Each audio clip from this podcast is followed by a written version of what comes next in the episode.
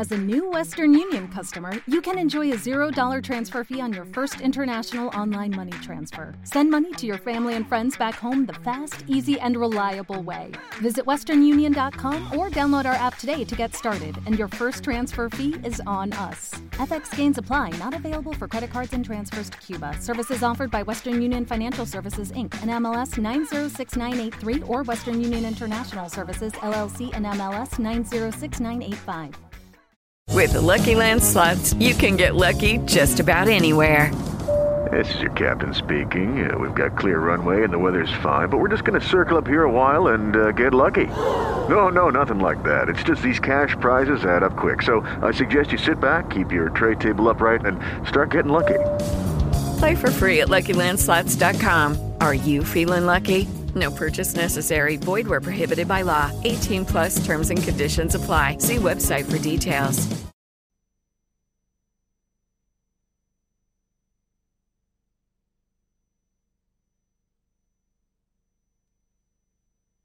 Buenos días, Madre Esfera. Buenos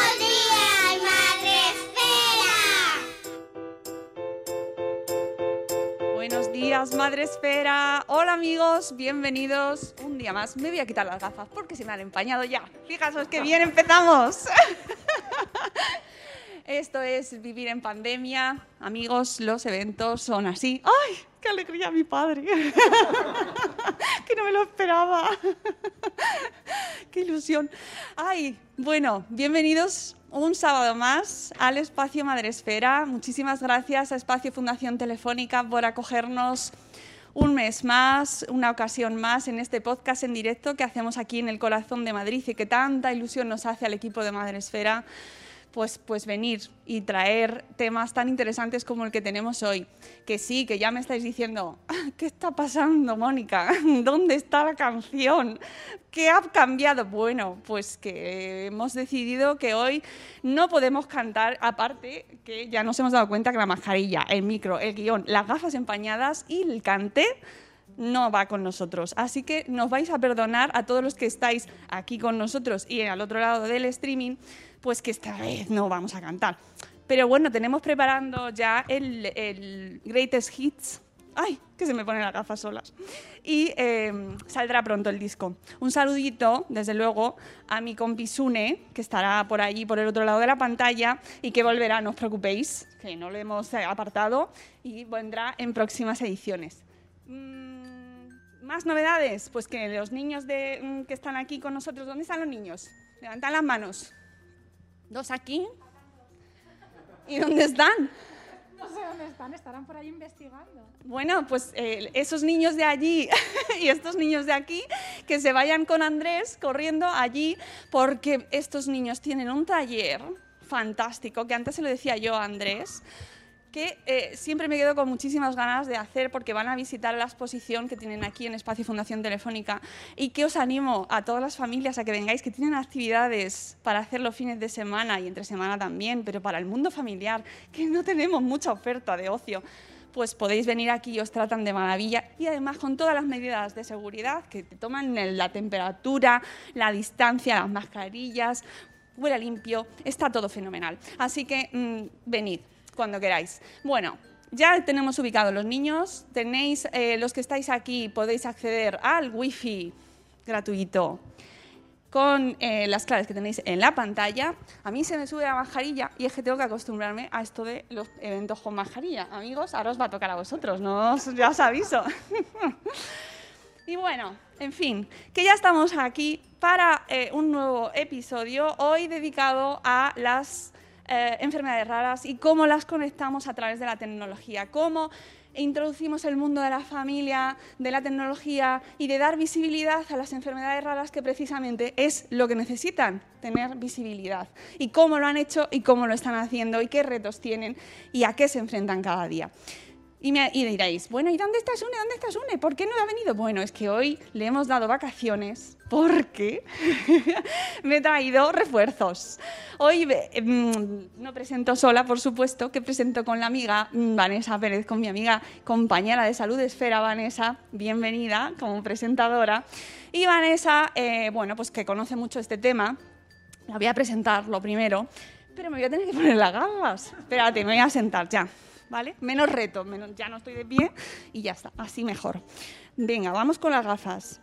Eh, Vanessa, ella es psicóloga, bloguera desde 2014, madre de tres, su blog se llama Y de verdad tienes tres, con lo cual no lo creemos.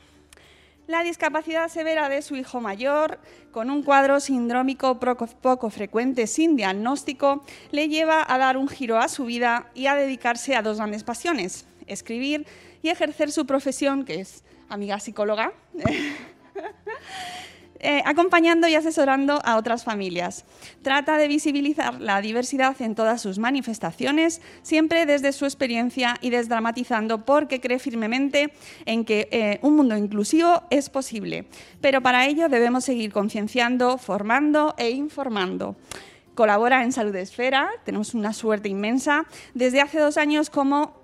Esto me lo has puesto en inglés, amiga. Patient Advocate. Bueno, creo que, he puesto, que pone eso, porque tengo las gafas empañadas, pero creo que sí, que pone eso. Patient Advocate, ¿qué quiere decir? ¿Qué quiere decir, Vanessa? Patient Es Advocate. un poco la voz del paciente.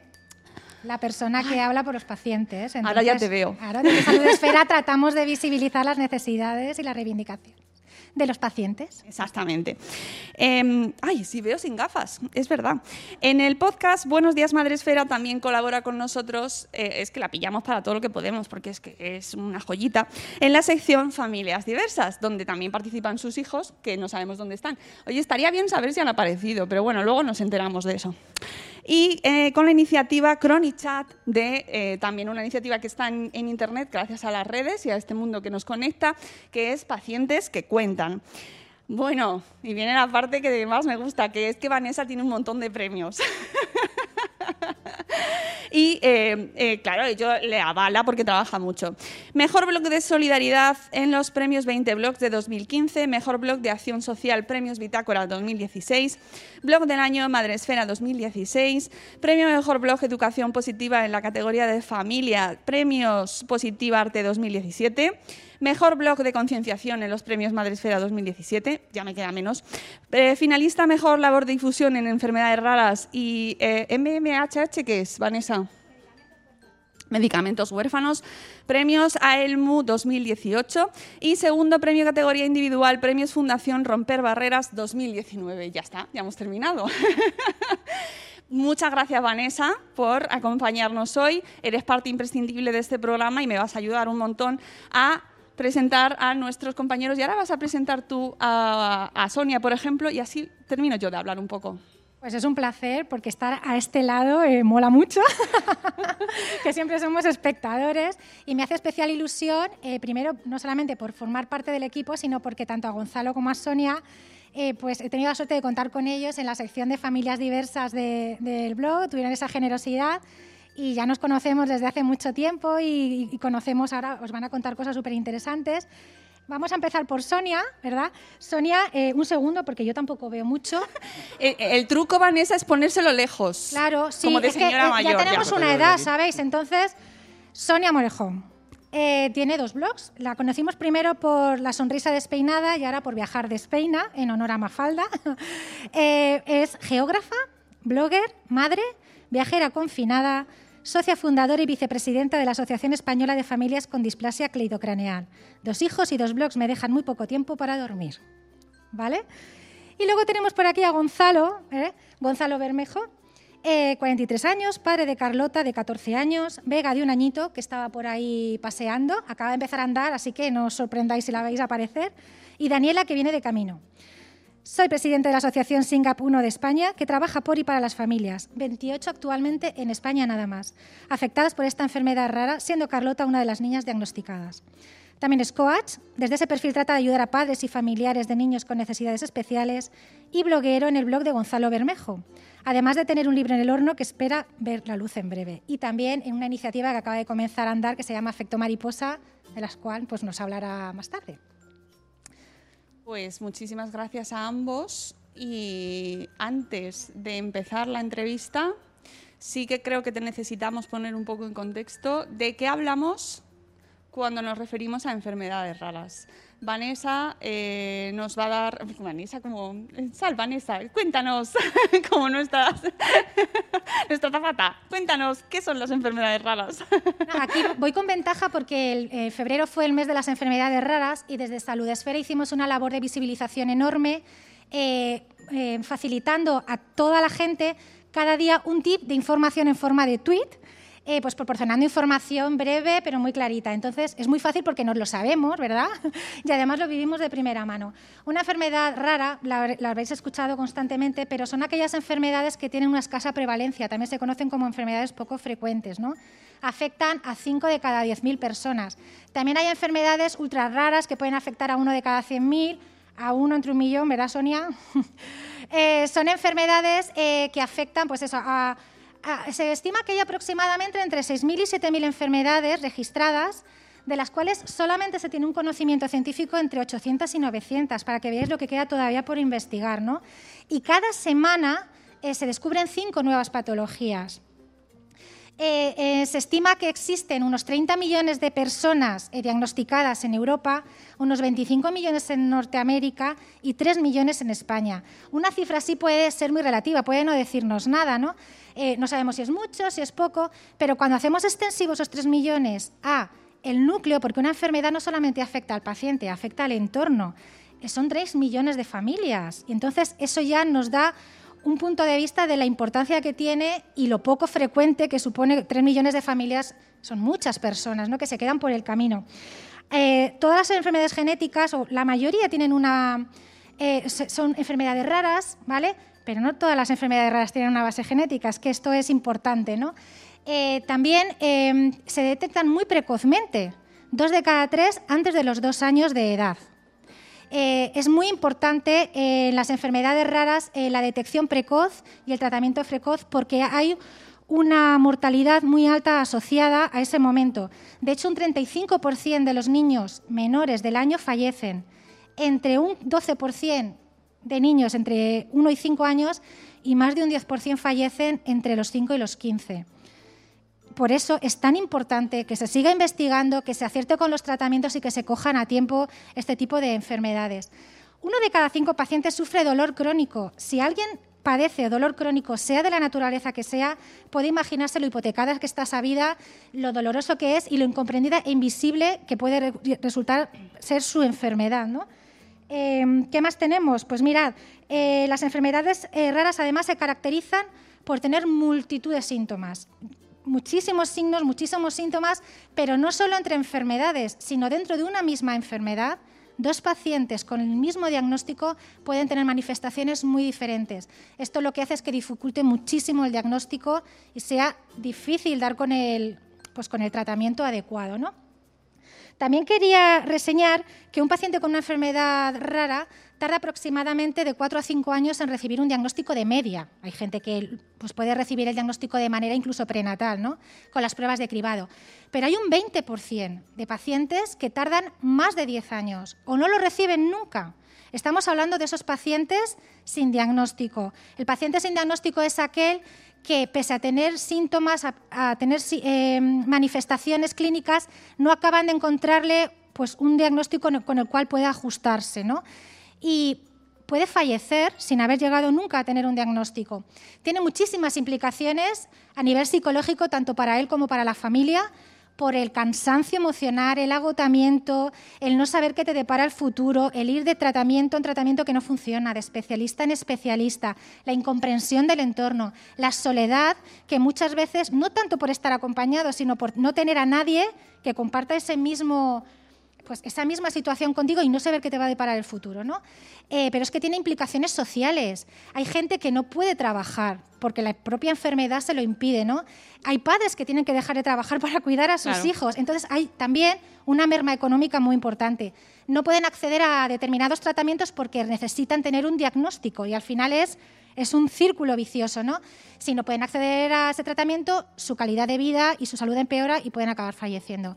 Por eso, una de las cosas que queremos reivindicar hoy es la necesidad de visibilizar para que al final la investigación pero nunca sabemos a quién le va a llegar esto. Así que cuanto más se conozcan estos casos, más se conozcan estas realidades que están en cualquier lado, pues más fácil es que se puedan destinar recursos. Precisamente es una de las grandes reivindicaciones de, de todas las asociaciones, de todas las familias y por eso hoy queremos hablar de cómo eh, se están utilizando en concreto las redes, la tecnología, los blogs, como en este caso también, eh, para dar a conocer estas enfermedades, por qué se da a conocer y vamos a empezar a conocer mejor a nuestros invitados. Sonia, en tu caso, cuéntanos pues tu experiencia y cómo llegáis a enteraros de que ah, os ha tocado. ¿Os ha tocado?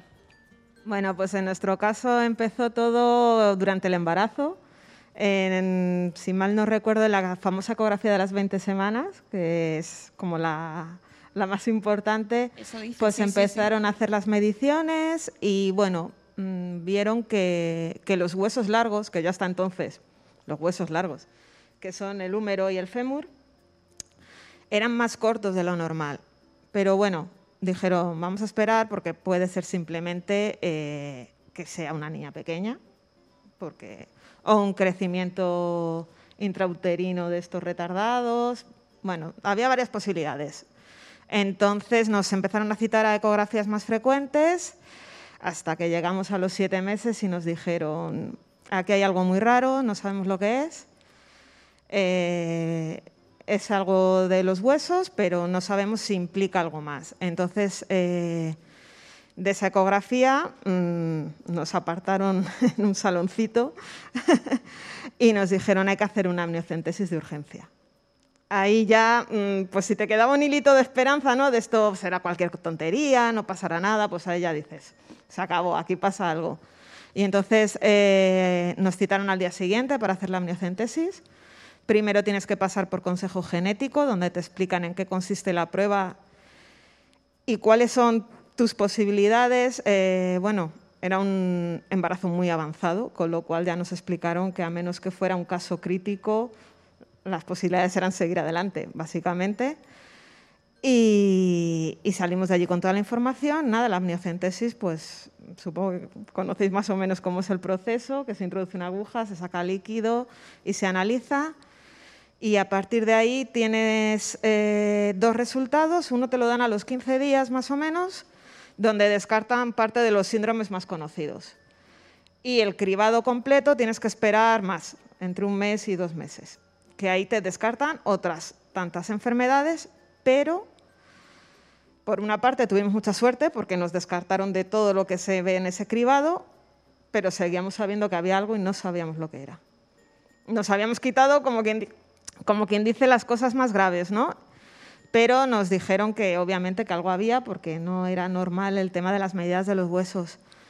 Entonces, bueno, ya a partir de ahí mmm, quedaba esperar el parto, porque como nos dijo el ecografista, eh, que era todo un experto, o sea, nos atendió el jefe de servicio, ya pasamos a ser caso preferente, y nos dijo, por mucho que sepamos, lo que sigue pasando ahí dentro es un misterio hasta cierto punto. Nosotros podemos averiguar mm, hasta aquí, pero más allá, de momento, no. Hay que esperar a que, a que nazca. Entonces, bueno, el nacimiento luego fue por cesárea, pero no por mm, el tema de la enfermedad rara, sino porque, bueno, el anterior parto fue un poco complicado y no quisimos arriesgar.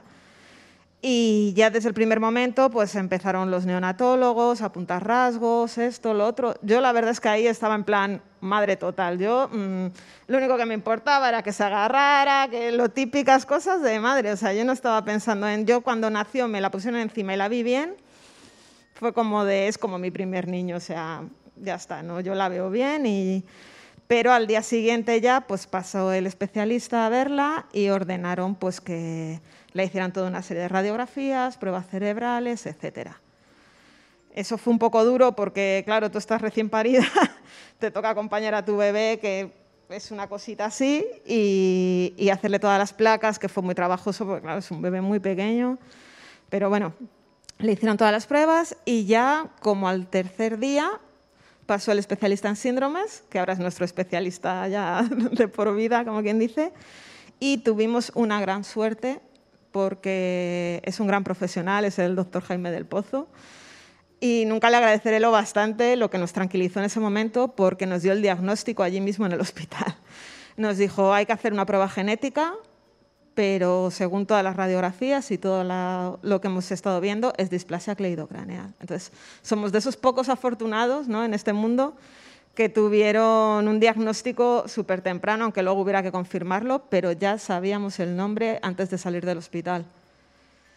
Entonces, luego ya empezó toda la búsqueda que no debes hacer.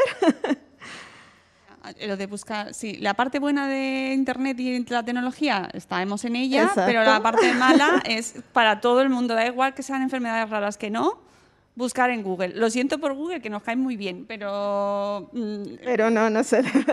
lo carga el diablo. horrible, horrible, porque, claro, buscas y son enfermedades mm, Muy complejas, ¿no? muy complejas, no ya solo muy complejas, sino muy escasas, con lo cual no hay un montón de información como de otro, pues yo qué sé, el síndrome de Down es algo muy conocido, hay muchos, sabes a lo que te enfrentas, pero estas tan pequeñas, pues lo que te encuentras al principio eran unas fotografías en blanco y negro horribles, de verdad que es que se me cayó el alma a los pies, de anales médicos de los años PUM, que casi era un poco, no exhibición de feria, pero poco faltaba, ¿sabes? Entonces tú decías, pero mi niña no es así, porque claro, era como de, tú veías el bebé y... Y entonces ahí pues empezó un poco el tema de, pues yo tengo que averiguar, yo tengo que saber, yo tengo que moverme y enterarme esto cómo va, porque esto no puede ser lo, que, lo único que haya de información. Nos quedamos ahí. Gonzalo, el proceso hasta que recibís vosotros también el diagnóstico. Pues en, en nuestro caso fue algo distinto, fue mucho más paulatino. Eh, el nacimiento fue normal, los primeros meses también. Y fue, yo recuerdo, eh, creo, vamos, yo para las fechas soy un poco malo, ¿eh? pero eh, en una de las revisiones eh, con la niña pequeña, con unos nueve meses o algo así, pues ya la pediatra le extrañaba que no, que no sujetase bien el cuello, que no se quedaba bien sentada y tal, y ya nos, nos empezaron a derivar a, a los equipos de, atención temprana. Y bueno, lo que eh, en un principio parecía que era un simple retraso motor, todo el mundo nos decía, bueno, pues eh, alcanzará los hitos un poco más tarde, pero, pero sin problema. Bueno, pues empezará a andar, pues si en lugar del año, pues al año y medio, a los dos, cuando sea. Eh, o sea, un mensaje bastante tranquilizador. ¿Qué lo pasa? Que cuando ya tenían que aparecer pues, eh, otro tipo de, mm, eh, digamos, de habilidades, como, como el habla, más, más eh, temas cognitivos que tampoco aparecían, ya ahí nos empezamos a, a asustar un poco más. ¿no? Ya, ya no era un tema solo de fisioterapia, ya empezó a aparecer el- el- los logopedas, neurólogos, etc. Fue bastante más, más paulatino. Hicimos muchas pruebas eh, y yo creo que eh, durante los primeros años también nosotros, o al menos yo, mm, intentaba no, no ver la, la realidad de- de- del todo, ¿no? porque eh, todos los especialistas médicos profesionales siempre nos, nos invitaban a la esperanza. ¿no? Como no había un diagnóstico, pues eh, bueno, pues quizá todo esto se trabajando, llegará un momento que, que todo es igual, y no haya ningún problema y tal. Y, recuerdo que en una visita que hicimos a la, clínica universitaria, eh, universitaria de Navarra, fuimos a ver a un, doctor, no me acuerdo del, nombre, pero íbamos recomendados, y sin, sin hacerle ninguna prueba, se quedó con, la niña, pues una consulta a lo mejor no sé, de una hora o algo así. Y, recuerdo perfectamente que lo que nos dijo es, eh, no esperéis que vuestra hija el día de mañana baje a comprar el pan ella sola porque no va a poder. Esa fue, yo, mm, esa fue una bofetada de realidad brutal, que con el paso del tiempo eh, agradezco infinito, porque eh, fue creo que el primer y no sé si único médico especialista que, que tuvo el valor o el coraje de, de decir las cosas como son.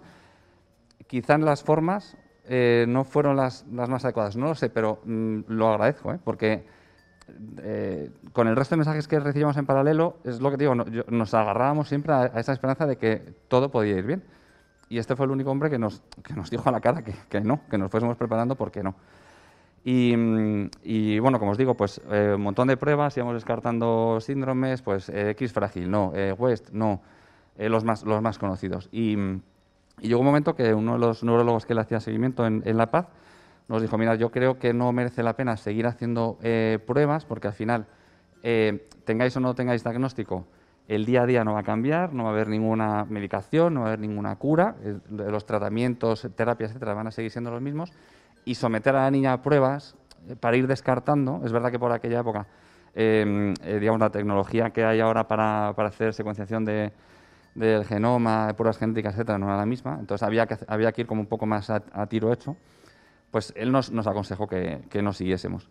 Y, y la verdad es que el diagnóstico lo dejamos un poco, un poco aparcado, ¿no? Y tuvimos la suerte, a través de la Fundación Síndrome de West, eh, que colaboraba con, con Dravet también, eh, nos, nos proporcionaba la posibilidad de hacer un, un- un análisis genético en, en La Paz también. Y, y bueno, nos tomaron unas muestras de sangre y, y ahí se quedaron. Y, y unos cuantos años después, no sé, como cuatro o cinco años después, nos llamaron de La Paz y nos dijeron, oye, que tenemos los, eh, tenemos los resultados. Y, fuimos a la consulta, vamos, yo al menos sin ningún tipo de, vamos, iba absolutamente convencido, nos iba a decir, pues mira, lo siento mucho, no hemos encontrado nada. Y cuando llegamos allí, eh, esto ya, Carlota tenía 11 años, ¿eh? Nos dijeron, eh, pues mira, hemos encontrado un, eh, eh, un defecto en el, en el gen SYNGAP1 y una mutación, y ese es el, ese es el origen del, del retraso que tiene vuestra hija. Y ahí se quedó, o sea, ni siquiera eh, había, eh, no había información, era una enfermedad súper, súper nueva. Eh, el, el médico nos, nos, nos dio impreso un poco de información que encontró en internet, pero obviamente no conocía ninguna otra familia. eh, y, y ahí, y ahí se quedó. O sea, nosotros tardamos, en este caso, 11 años en, en conocer diagnóstico. Es verdad que una vez que lo, que lo tienes, nosotros, o sea, nos ha ayudado mucho pues eso, a enfocar, a enfocar el tiro, a poder buscar y encontrar otras familias y tal, pero, pero era una lucha que habíamos dejado aparcada porque pensábamos que no, que no merecía la pena. Eh, creo que es una cuestión común, ¿no? El tema del diagnóstico y poner el nombre, ¿no? Eh, y porque ya empiezas a buscar y empiezas a situarte, ¿no? Vanessa, en tu caso también Sí, has en- estado ahí. En mi caso se parece mucho al de Gonzalo, tanto por las características que tienen Carlota como Rodrigo. A nosotros eh, empezamos al año, bueno, con seis meses ya veíamos que algo, pero como es de diciembre siempre nos decían lo mismo, que era un retraso madurativo y que, bueno, pues ya los percentiles, los famosos percentiles, ¿no? Y no fue hasta que cumplió 15 meses que convulsionó por primera vez que nosotros supiéramos cuando ya se aceleró todo el proceso. Eh, nosotros empezamos con el tema de la epilepsia, seguimos haciendo pruebas, como tú dices, el niño estaba totalmente estancado, trabajamos de lunes a domingo en casa mm, tres y cuatro horas con él, más cuando lo llevamos a terapias externas, porque nadie se atrevía a decirnos que cada vez esa distancia de edad cronológica, ¿verdad? Y los hitos cada vez se iban quedando más atrasados. Y a mí siempre me dieron esperanzas en que hablaría. Tiene 13 años y no, no habla ni va a hablar, ¿no? Y no pasa absolutamente nada ya, pero claro, en aquel momento era, era incansable y estábamos haciéndole pruebas constantemente.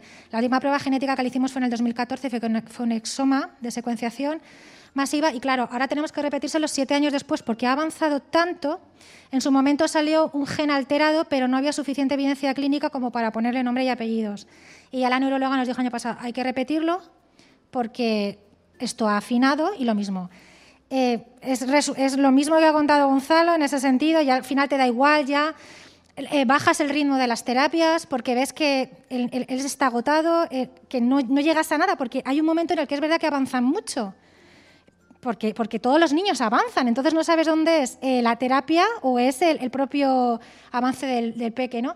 Pero llega un momento en que ya ves, cuando tiene 8, 9, 10 años, que dices, es que el potencial de Rodrigo ya llegaba a tener que llegar, él tiene una edad mental de 2 o 3 años y, y vamos a seguir trabajando para que logre una autonomía de aquí hasta el día de mañana, es que poco más podemos hacer. El no tener un... el- nosotros conseguimos el diagnóstico de autismo hace cuatro años, porque tenía tanta afectación que el equipo de, la Comunidad de Madrid lo, lo descartó. Y sin embargo, en el 2017, pues eh, volvimos a pedir una valoración, no en esta comunidad, en otra, y efectivamente se confirmó. ¿Eso qué hace? Que, como ha dicho él, orientas la atención, orientas las terapias, tienes una serie de recursos a los cuales puedes acceder que de otra manera por no tener ese diagnóstico. Y a mí el que tenga un nombre de apellido me da igual, Rodrigo ya sé lo que hay. eh, a mí mm, lo que me puede ayudar un diagnóstico es saber si hay algún tipo de enfermedad programada genéticamente que en un momento determinado pueda surgir que haya una comorbilidad con algo, porque no lo sabes, es que la genética es muy caprichosa.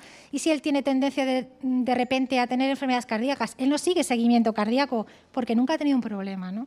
Entonces, saber ese tipo de cosas puede ayudarte a enfocar esas revisiones que ya ni siquiera se le hacen. Él va a su neuróloga cada seis meses y las revisiones pediátricas y, por la epilepsia, pero, pero ya está. Entonces, es un Nosotros, poco por ejemplo, de, de Singapur, no, en, eh, en España la, la- la niña más, más- con más edad tiene 23 años. O sea, es algo tan nuevo que ni siquiera sabes lo que dice Vanessa, ¿no? Eh, hasta dónde pueden llegar o si, o si tiene algún problema de esperanza de vida, ¿no? Y, y ha sido una, una grandísima sorpresa que en, en Estados Unidos hace unas pocas semanas y a raíz del tema del COVID se ha detectado una señora de 64 años con esta enfermedad que eso sí que te da esperanza, ¿no? Porque dices, bueno, eh, eh, está ahí y está, y está perfectamente, con lo cual, si Dios quiere, no, no, no va a haber problema con, con la esperanza de vida, ¿no? Pero eh, a en, mi, caso, el, el- tener diagnóstico, desde luego, no te cambia la vida, no te cambia el día a día, pero a, mí personalmente sí me cambió el. Yo, cuando, cuando el 28 de febrero o 29 de febrero, los años bisiestos, celebramos el, Día Mundial de las Enfermedades Raras, yo al principio pensaba, "Jo, es que soy. Digo, como el raro dentro de las raras, porque ni siquiera tengo el nombre. O sea, es- es- sé, sé que mi hija tiene una enfermedad rara, pero no sé cuál. Claro, Y- tenéis ahí una gradación de raros. Sí. ¿Quién es más raro dentro de los raros? Era como, Sí, sí, como- esto como parece un, un- como un cajón un- desastre. y bueno, el hecho de tener eh, nombre, etiqueta, diagnóstico, pues, eh, no sé, ya pues, eh, te quitas a ese, ese peso un poco de la, de la mochila, ¿no? Y además, eh, vosotros con ese, con ese nombre y con ese diagnóstico y esa enfermedad rara que tenéis ahí, eh, vais a internet. Vas a internet, por supuesto, es lo primero que haces. Yo ya os he contado la primera experiencia que tuve, pero luego dije, bueno, hay que ir más allá. Entonces, eh, como quien dice, hice dos vertientes, ¿no? Primero contacté con FEDER, porque dije, bueno, hay una Federación de, de enfermedades Enfermedades raras, Raras. Tendrán que saber algo. Y luego, como bien sabéis, hice un blog, pero eso era más en plan desahogo personal, en plan es de la sonrisa despeinada. hay que que decirlo todo, por diferencia de claro de la experiencia vivida en primer embarazo primeros tiempos de con el primer hijo no que no me hizo falta abrirme un blog pero con, con la pequeña pues yo sí sentía la necesidad de bueno de soltar y de bueno de- como quien dice un poco también de organizar mis ideas Eh, con Feder pues tuve mucha suerte porque les escribí se pusieron a mi disposición, me proporcionaron toda la información que ellos disponían por medio de Orfanet, que es una base de datos de enfermedades raras, y aparte me proporcionaron un contacto. Me dijeron, hay más familias afectadas en España y tenemos el contacto de una de ellas, de una, de una madre, porque bueno, ella nos lo tiene dejado aquí por si alguien acude, a, entonces te lo pasamos y contactas. Y eso hice eh, contacté con Maribel, por si me está viendo, Hola Maribel. que fue como, uf, porque en su familia tanto ella como sus dos hijos están afectados, los hijos ya son mayores, pero están afectados. Y entonces, claro, fue como abrirme pues, un mundo, ¿no? De, o sea, que hay más familias Cuéntanos un poquito, explícanos en qué consiste la displasia, que no lo quiero decir cierto. pero es que me, me cuesta un poco pronunciarlo. Que yo hablo como si todo el mundo ya tuviera que conocerlo. cleidocraneal. Displasia cleidocraneal, eh, bueno, es una enfermedad rara que tiene una prevalencia de uno entre un millón, aunque también es cierto que ha sido muy infradiagnosticada, con lo cual mm, podría ser más abundante realmente. Afecta principalmente como rasgo general, y por eso tiene ese nombre, a los huesos del cráneo y de la clavícula, que puede ser que la clavícula la tengas más cortita, no la tengan, etcétera. Eso hace que puedan juntar los, los hombros, por ejemplo, delante del pecho. Es una de las pruebas más. Y luego el tema de los huesos del cráneo, pues eh, las fontanelas se tardan mucho más en cerrar. Eh, luego también suele haber eh, talla baja, suelen ser pequeños. Y anomalías dentarias. Esos son como los rasgos más frecuentes. Lo más distintivo es lo del tema de la clavícula y los huesos del cráneo. Luego, como bien ha dicho antes Vanessa, dentro de esto mismo hay mm, infinidad de cosas, o sea, porque hay gente que le afecta más a los dientes, hay gente que le afecta a la columna. Eh, María, por ejemplo, tiene una variante que es escapular, pélvica, y tuvo que llevar un arnés los primeros meses porque no le maduró bien la cadera. Entonces, pues para que se formaran bien todos los huesos y en su sitio y evitar una displasia de cadera, pues llevó un arnés durante los tres primeros meses. Eh, pero es una enfermedad que no afecta para nada al ritmo de vida. Quiero decir, mi hija está escolarizada, eh, hace una vida normal, eh, todos los demás miembros de la asociación también hacen su vida normal, tienen sus trabajos, sus familias, etcétera. Y fue a partir de este contacto que yo descubrí que había más familias en España porque ya había un pequeño grupo que ellos sí tenían contacto, aunque no estuvieran ni en redes sociales, ni pero ellos sí se conocían ya, porque ya ellos mismos habían hecho el, el empeño años atrás de, de buscar, claro, pues como todos. Cuando te, eso tú quieres buscar. Antes de las redes también la gente se comunicaba Claro, y claro, usa- y se, buscaba, por teléfono. se- exacto, se buscaba en la vida como fuera, con un contacto médico, pues me han dicho, pues, me han- pues lo que fuera, ellos ya tenían un pequeño grupo que luego se ha ido agrandando a raíz de, claro, pues del tema de las redes, precisamente. Hombre, Es que las redes, eh, por eso estamos aquí, amigos, por eso estamos aquí. Gonzalo, en tu caso, eh, ¿qué te decide llevar a, a- a- a entrar en las redes? Pues a ver, eh, en mi caso el, fue el- la combinación de dar visibilidad a la enfermedad y además aportar conocimientos de, de coaching. Se, se juntaron dos facetas eh, que no tenían nada que ver de, de mi vida. La- me- mi empresa hace como cinco o seis años me, dio la opción de, certificarme como coach para, temas profesionales, obviamente. Y después del año de certificación me di cuenta que, bueno, que, se, aprendían muchísimas cosas y, que se podía aportar y, a- y ayudar ¿no? a, padres y, familias de niños con necesidades especiales. Entonces, esa combinación un poco de eh, compartir mi experiencia, eh, eh, contar pues lo, que, lo que he vivido, por lo que he pasado y dando tips o- o- o temas de, de coaching fue lo que, lo que, lo que me hizo abrir el, el blog inicialmente. Y, y bueno, y también obviamente hablar del Singapuno, de, de la enfermedad, darnos a conocer, empezar a ganar eh, visibilidad, porque como en vuestro caso también es una, hay muy poca prevalencia. Somos eh, actualmente 28 familias diagnosticadas, aunque es verdad que hay 28 en España. 28 en España. Cuando nosotros nos enteramos hace poco más de tres años, éramos tres. Tres es poquísimo, 28 sigue siendo poquísimo, pero hemos pasado de, de, o sea, de, de- de 3 a 28 en, en- en tres años. ¿no? Y hay estudios que dicen que puede que haya eh, unas 3.000, eh, unos 3.000 casos en España eh, de afectados por Singapur, una prevalencia de uno cada 17.000. Es verdad que muchos serán adultos y posiblemente nunca lo lleguen a saber porque no se van a, a someter a, a las pruebas pertinentes, pero, pero a ver, eso nos hace luchar por, por seguir dando visibilidad. Porque en tu caso, en, en el tuyo eh, ha sido más sencillo localizar el diagnóstico, pero en, el- en el vuestro, en el caso de Singapur, no es solo una prueba genética la que Es- te dice sí. ese caso. Si Es- no te has sometido a esa prueba, Nada. Claro, bueno, aquí se confirma con prueba genética, prueba ¿vale? genética. Porque también es, esta, es una mutación del gen RUNX2 y entonces fue la confirmación total, pero claro, los rasgos físicos en este caso son bastante determinantes. una cosa muy... Sí. Perdona, es que en el caso de Gonza- Gonzalo no lo ha comentado, eh, si nos puedes decir en, en qué se caracteriza el SINGAP, porque claro, tiene una multitud de síntomas que hacen más difícil el diagnóstico porque se pueden confundir con muchísimos cuadros. Sí, a ver, así muy, muy brevemente, y porque además eh, yo también por mi forma de ser, yo no soy mucho de bucear en... A, a mí, cuando nos dieron el diagnóstico de Singapur, eh, me tiré a internet para buscar familias. No, no quise saber mucho de la enfermedad, yo no sé, yo ojos que, ojos que ven, corazón que nos hunde. Bien, porque acaba, acaba siempre en un sitio que no queremos entrar.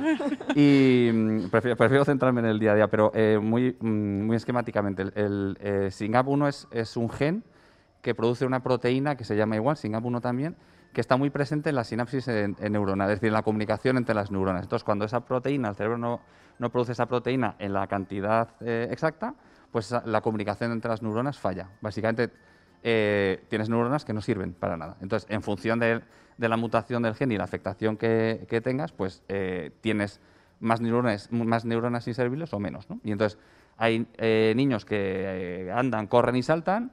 hay niños como Carlota que empezó a andar bien y ahora tiene muchos problemas motores y necesita una silla prácticamente para cualquier desplazamiento mínimamente largo. Hay niños que pueden decir palabras, incluso alguna frase. Eh, niños como Carlota que no habla. En el 85% de los casos aparece epilepsia. La mitad de los casos también está diagnosticado de TEA. Y luego hay, como dice Vanessa, infinidad de, impacto, ¿no? Eh, eh, problemas con la comida, trastornos de conducta, problemas de sueño, motricidad. es, es tan, tan amplio que mm, es, es muy, complicado, muy complicado. Y yo estoy convencido que hay, habrá muchísimos casos de, niños, de personas.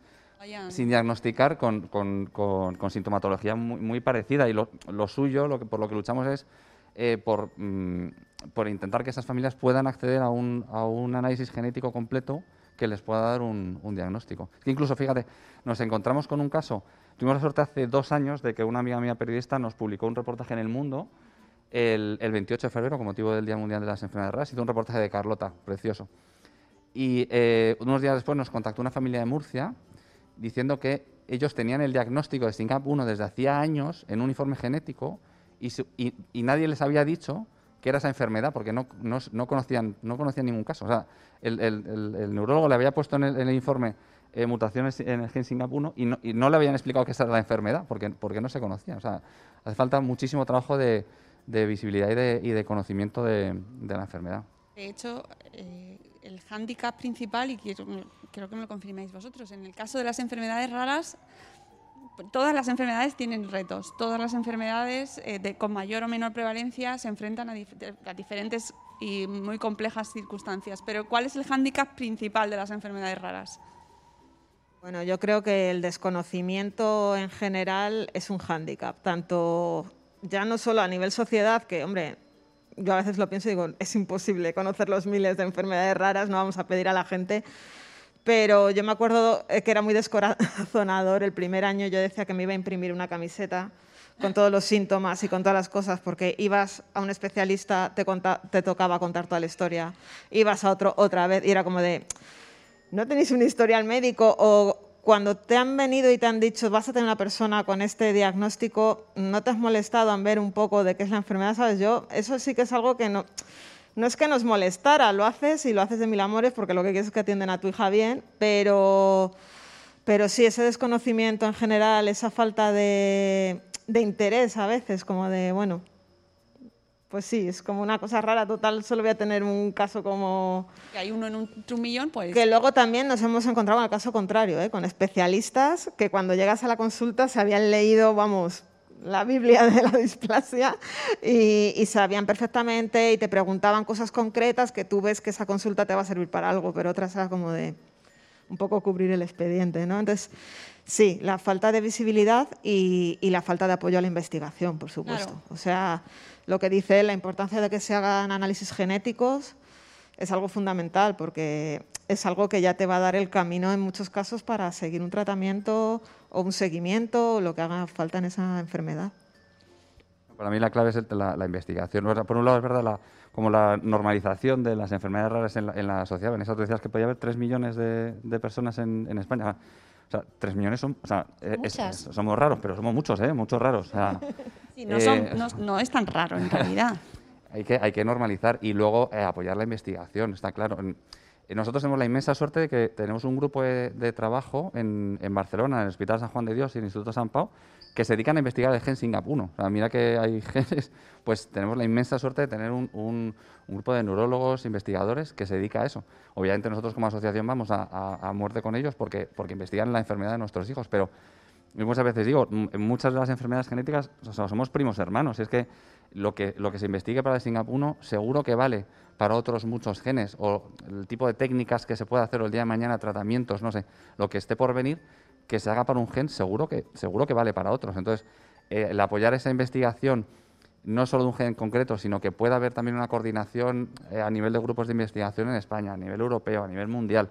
Nosotros, desde nuestra mm, pequeñísima asociación y desde nuestra humildad, intentamos eh, poner en contacto a, nuestros investigadores con, otros países, con los americanos, alemanes, franceses, lo que sea, para lo que se esté haciendo, que entiendo que es poco, o se, debería, pues, o sea, se podría hacer mucho más, pero lo, poco que se está haciendo que por lo menos se comparta entre todos y nos ayudemos, ¿no? Claro, la conexión, que es como el objetivo central que tenemos en este programa, que es por cómo conectar las enfermedades raras y que podemos entender por- con el ejemplo muy sencillito de lo que hemos vivido con el tema de la COVID, ¿no? de la investigación en cuanto a esta, en, en esta pandemia, cómo se ha conectado eh, todos los equipos de investigación a nivel mundial para eh, eh, este virus en concreto. ¿No? Vamos a, analizarlo todo el mundo y cómo nos hemos puesto las pilas y cómo se están comunicando mm, de un punto a otro punto del mundo para localizar la información sobre este virus. Y que en vuestro caso, con el caso de las enfermedades raras, el caso de mucha gente que nos puede estar viendo, esa falta de mm, conexión y de visibilidad se traduce en que no compense investigar. Porque no es lo mismo una pandemia mundial que uno entre un millón, ¿no? que no le va a afectar, no, no caen mercados ni caen eh, imperios mundiales. ¿no? Entonces, eh, sí que me gustaría también recalcar aquí y que me contéis vosotros la importancia de entrar en redes, la importancia de hablar de, vuestros, de vuestras experiencias y de las asociaciones, que ambos os habéis metido ahí a saco. No solo os habéis creado un perfil en Instagram, que es como, me voy a hacer un perfil en Instagram, ya estoy visibilizando, pero es que habéis hecho mucho más. Bueno, pues eh, como bien dices, eh, empiezas aparte de cuando ya tienes encauzado el tema médico, ¿no? Eh, yo ya la segunda parte fue la que hiciste tú primero, por ejemplo, fue como intentar ver el tema familias, gente afectada. Entonces, bueno, pues una de las redes que más se utilizan en ese momento fue Facebook.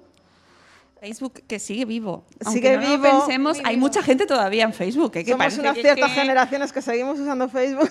Sí, no, de, que, de verdad que a veces pienso que, que nos estamos quedando como no solo está Instagram y TikTok. No, no, que hay mucha gente que sigue en Facebook. ¿eh? Los juegos de Totalmente, cocina siguen en. Facebook. Sí, y, y lo que hice fue buscar mm, tal cual, displasia cleidocraneal. Claro, eh, grupos españoles no me salió nada. Me salió uno de displasia de cadera, que como en aquel momento estábamos con el tema del tratamiento de María, me metí y ahí vi el gran apoyo que era. O sea, porque sin ser, allí había casos mucho más difíciles que el nuestro, porque el nuestro al final era un tema de maduración y si todo iba bien mm, no tendría ninguna secuela, no la tiene, eh, está perfectamente, pero había gente que, había niños que incluso tenían que ser sometidos a operaciones. Entonces, bueno, el apoyo que vi yo en ese grupo de...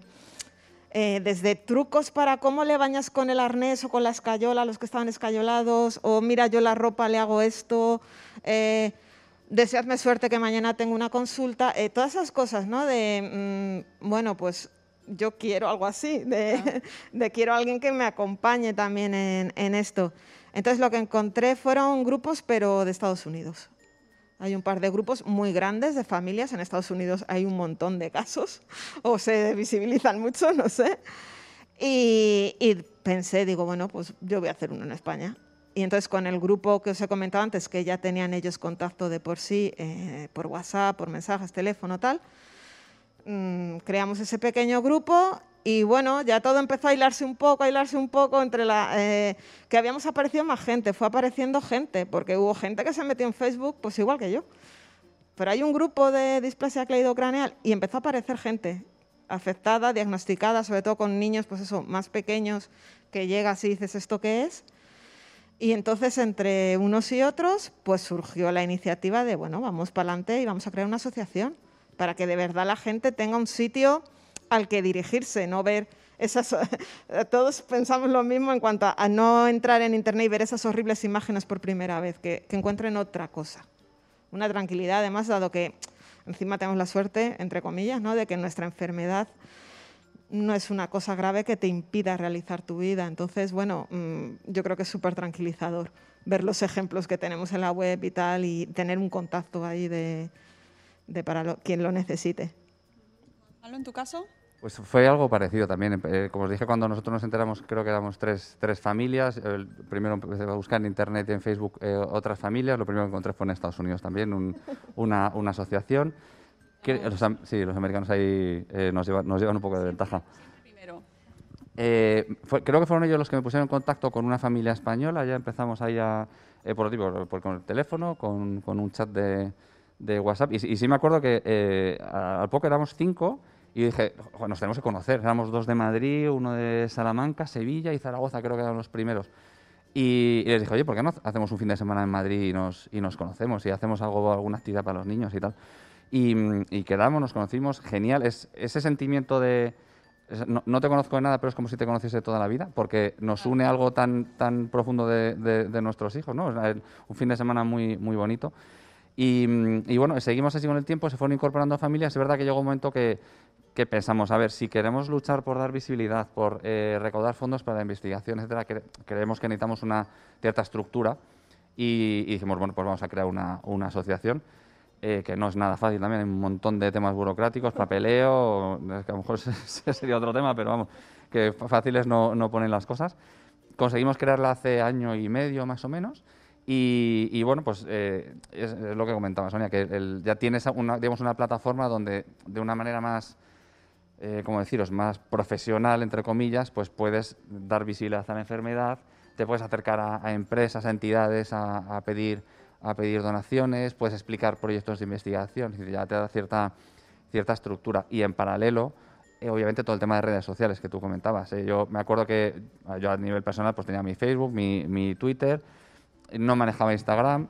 eh, ahora es al revés, ahora manejo más Instagram, menos Facebook y aún casi menos Twitter. Eh, me acuerdo que Vanessa fue de las primeras personas que me ayudó en, un podcast vuestro, precisamente con la, sección de familias diversas, que comentaste, hablaste de mi blog, de la enfermedad de Carlota. Y, y es verdad que, en redes te encuentras muchísimas personas que, sin estar eh, directamente relacionadas con las enfermedades raras, eh, te, te prestan su altavoz para, para lo que necesites y es, y, es, y es algo espectacular y es lo que nos ha ayudado a ir ganando más y más, más, y más visibilidad. Y pues yo ahora me, me centro más en Instagram, el Facebook lo utilizo para tener conexión con familias, sobre todo latinoamericanas, que a lo mejor no tienen, eh, digamos, todavía la, eh, la prevalencia o el, o el número de casos como para poder formar asociaciones y entonces están más, más aisladas y utilizamos el Facebook para, para agruparlas. En fin, son imprescindibles, yo creo, para, para ayudar a, dar esa visibilidad. Vamos a ver, porque aparte de Gonzalo y de Sonia, tenemos un par de testimonios que nos han enviado eh, por vídeo y que quiero que veamos entre todos, porque, eh, claro, hay casos para todos los tipos. Ojalá pudiésemos tener aquí a todas las familias que conocemos, que tenemos en la comunidad de Madresfera, que, son amigos de la comunidad, porque cada caso de verdad os quedaríais alucinados de lo que, vive cada familia. Pero tenemos dos ejemplos en este caso. Vamos a ir con el primero, amigos técnicos. El primero es Nos cambió la vida, que eh, nos cuenta la, historia de su imperfecta familia de cuatro luchando juntos por la guerrera Paula y su de esófago. Porque nunca estamos preparados para que la primera imagen de nuestra hija sea esta. Porque no lo aceptamos, porque nosotros tardamos casi un año en decidirnos y pedir ayuda, porque nuestros primeros cuatro meses fueron dentro de una UBI, porque pasamos momentos muy difíciles y porque eso, cuando no se ve, parece que no existe. Por ese motivo me decidí a contarlo todo por redes, en principio era como una terapia para mí. Lo decía y me ayudaba a sentirme bien.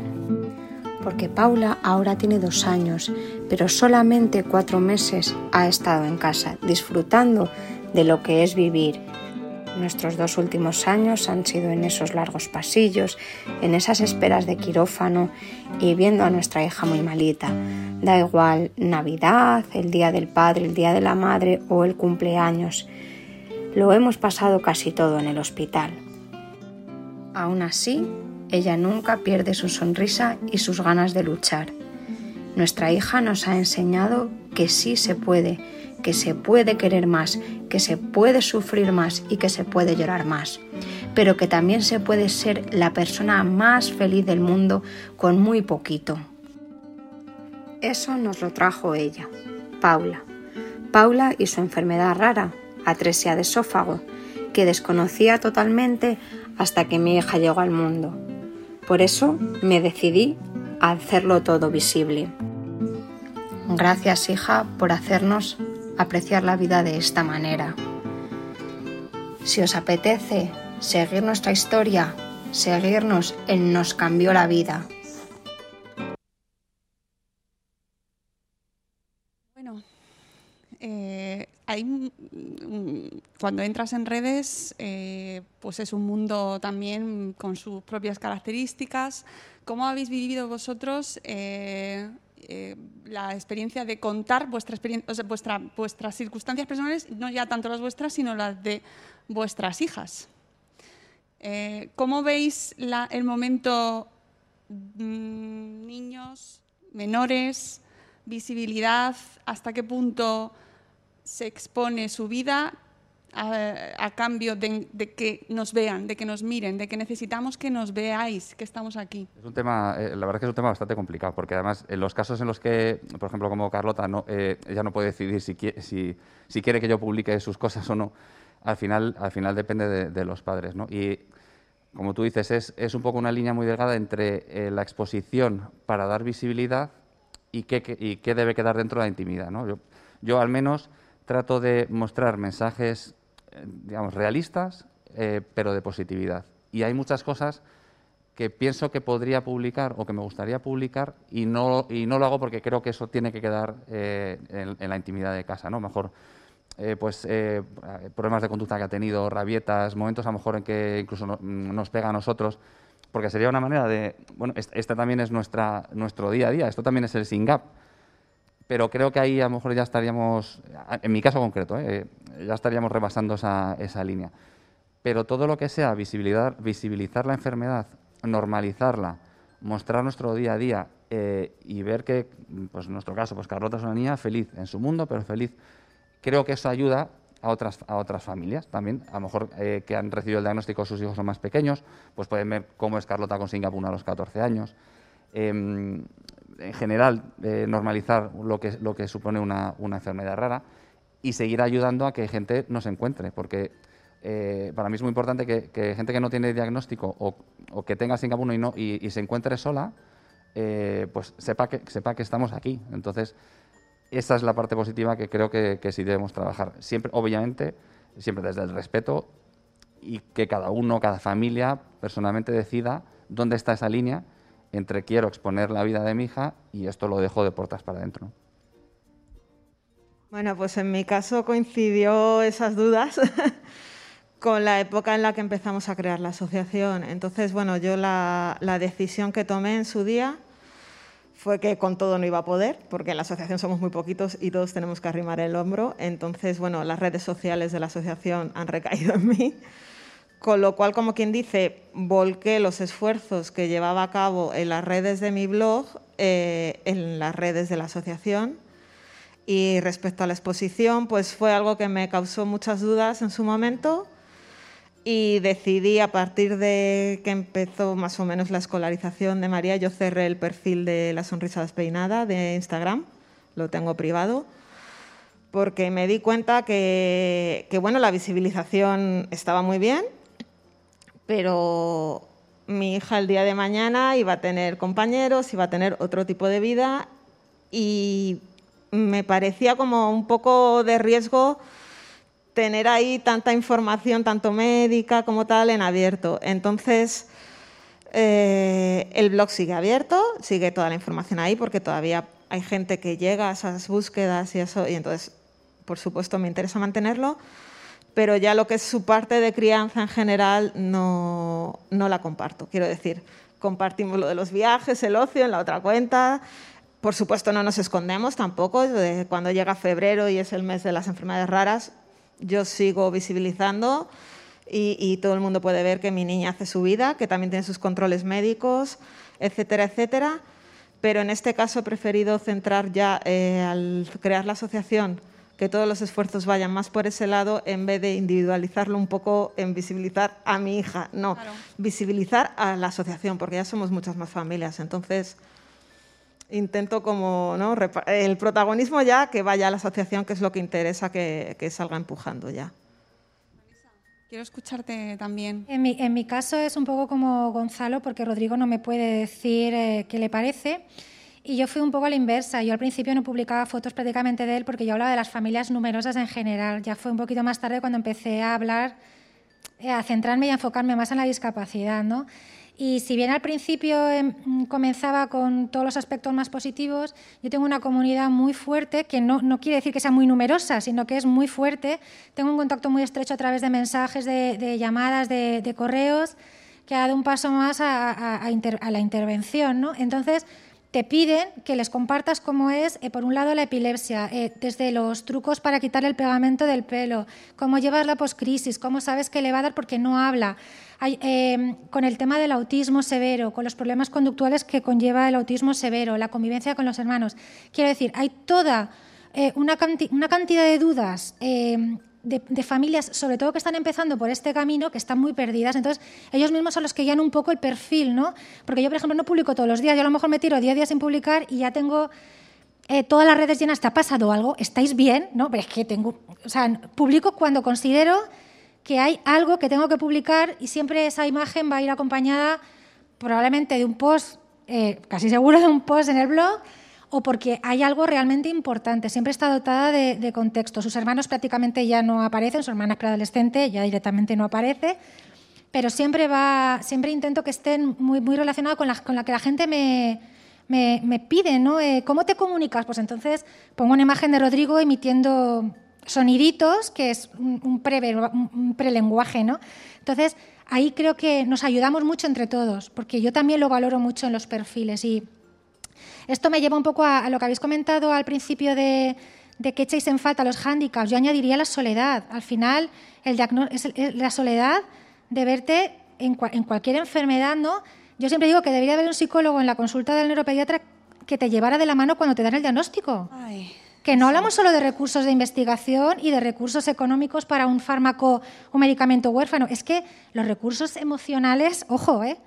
Que no le damos el valor porque es devastador cuántas familias luego están en tratamiento. O sea, yo soy la primera que he tenido cuadros de ansiedad a raíz de, de, lo que supone la crianza de un niño con discapacidad. Eso hay que seguir visibilizando. Yo hago mucho hincapié en el tema emocional y en el tema del duelo. ¿no? Entonces, creo que es muy importante que pensemos que las familias están muy solas. Como decía Sonia, no podemos conocer todos, todas las enfermedades, pero con el hecho de que sepas que es una enfermedad rara, pues visibilizar que es una realidad diferente y que a lo mejor ese amigo o ese familiar necesita más apoyo, que, aunque no lo manifieste. ¿no?